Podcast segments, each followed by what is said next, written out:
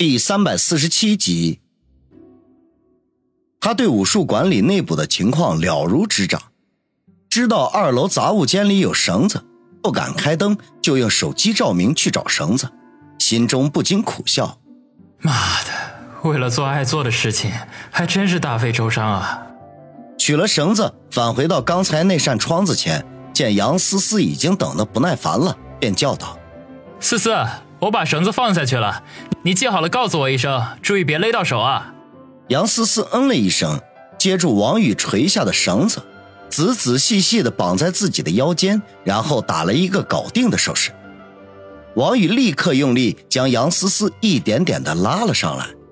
到了窗口处，杨思思搬着窗台爬了进去，双脚落地，不由得一阵的喘息。王宇吐了口气，说道。思思，你最近胖了不少啊，也太沉了。杨思思没好气的打了他一下，说道：“你看我哪里胖了？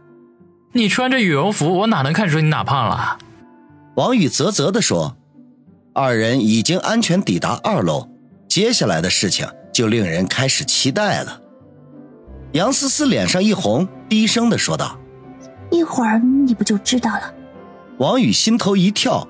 只觉得一股热火正从丹田缓缓升起，迫不及待的问：“思思，我们去哪个房间？”练武大厅。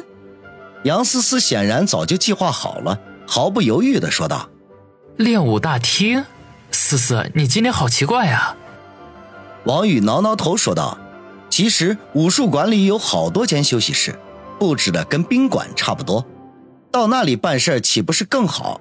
他实在不明白杨思思为什么非要去武术馆，还不是因为你和魏红姐在练武大厅里那个，我也想试试。杨思思气鼓鼓的说道。王宇一阵的暴汗，终于明白杨思思为什么非要来这里，还指定去练武大厅了。感情他的醋坛子又打翻了，只不过他换了一种策略，不再耍小性子。而是通过这种方式来告诉王宇，他吃醋了。想到这里，王宇不禁一阵的好笑，拉着他的胳膊向练武大厅走去，嘴里面说道：“好，只要你喜欢就好。这里一个人都没有，待会儿你可以大声的叫了。”杨思思痴痴的笑着，跟在王宇的身后。孙卫红、苏辛迪和方心三个人尾随而来。见王宇和杨思思爬窗户进去，不禁面面相觑。孙卫红气鼓鼓的说道：“这两个家伙真是无所不用其极，早知道这样，还不如不要把钥匙藏起来。”魏红姐，那我们要不要进去啊？苏辛迪对王宇和杨思思的行径心里头暗暗好笑，可是还是问道：“当然进去，大过年的，王宇光顾着和杨思思好了。”把咱们三个晾在一边，就此理，绝对不能便宜了他们。孙卫红生气的说道：“卫红，要不然咱们还是先回去吧，万一小雨生气了，那可不是闹着玩的。”方心担心的说：“看孙卫红凶巴巴的样子，他是怕王宇吃亏。不行，不给他们点颜色看看，不知道我孙卫红长三只眼。”孙卫红似乎打定主意要和王宇过不去了。苏辛迪掩嘴笑道：“ 魏红姐，马王爷才长三只眼呢，你这么漂亮的大美女，要是长了三只眼，岂不是怪物啦？” 孙卫红哼了一声，推门下车。苏辛迪和方心对望一眼，无奈的摇了摇头，只得跟着下去。练武大厅里，王宇和杨思思忽然就听到楼下咣当一声。顿时吓了一跳，王宇，会不会是有人来了？杨思思心惊肉跳的问道。王宇笑着说道：“哪里有人啊？别瞎寻思了，没准是一楼啥东西倒了。咱们继续。”说着就伸手拉开杨思思羽绒服的拉链。王宇啧啧的说道：“好家伙，你可真够省事儿的啊！”虽然两人平时也没少的亲热，可是像这样偷偷摸摸的。却是很少有，都感觉到很刺激。杨思思嘻嘻一笑，小声说道：“人家内裤也没穿，还不是想让你省点事儿？”好，好，好。王宇听得心头狂跳，两人轻车熟路，没一会儿功夫就开始活动起来。就在这个时候，三个人影蹑手蹑脚的走到了大厅的门外，探头探脑的朝里边张望。哎呦，你看看杨思思那个浪劲儿！孙卫红撇着嘴说道：“小点声，王宇跟你那个的时候，你不也一样？”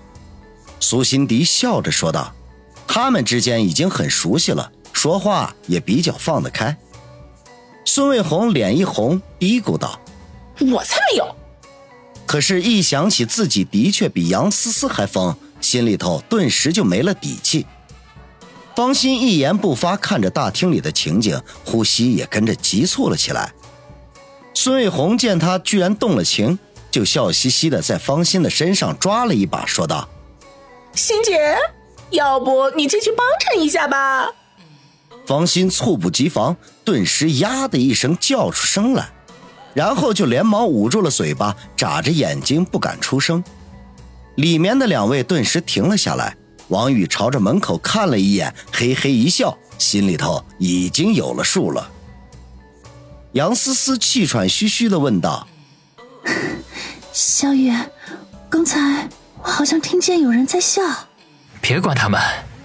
王宇嘀咕了一句。方心的一声惊叫。吓得孙卫红和苏辛迪都跟着捂住了嘴巴，赶紧把身子缩到门后，大眼瞪小眼，没人敢出声。孙卫红虽然口口声声说要找王宇算账，可是见了真章也没了胆气。足足过了五六分钟，也没见啥动静，才稍微的松了口气。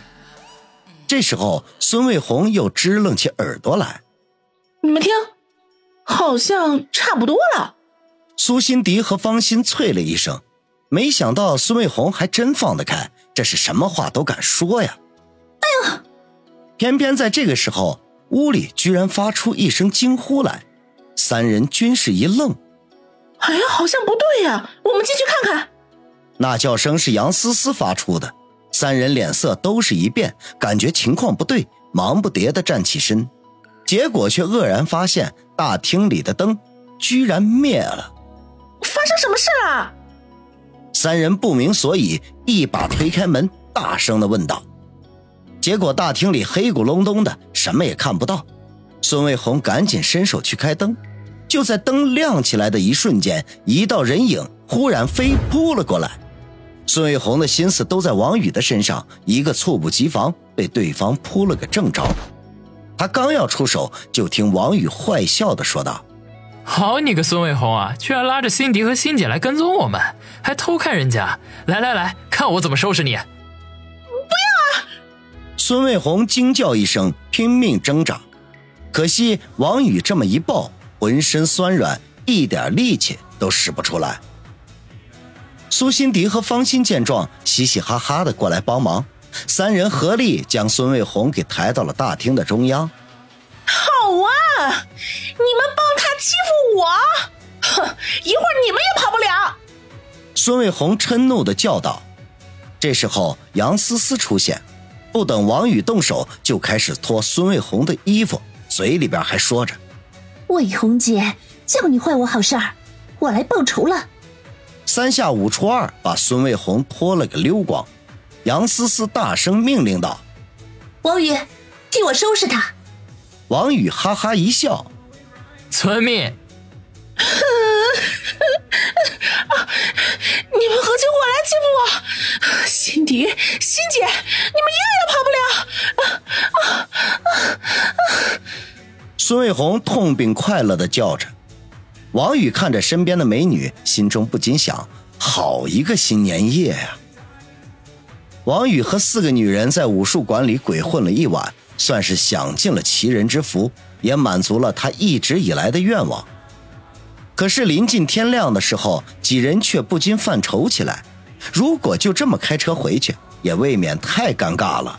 虽然王宇父母知道他们和王宇的关系，可是四人和王宇一起胡闹，这也太过荒唐了吧？只怕那老两口一时间无法接受。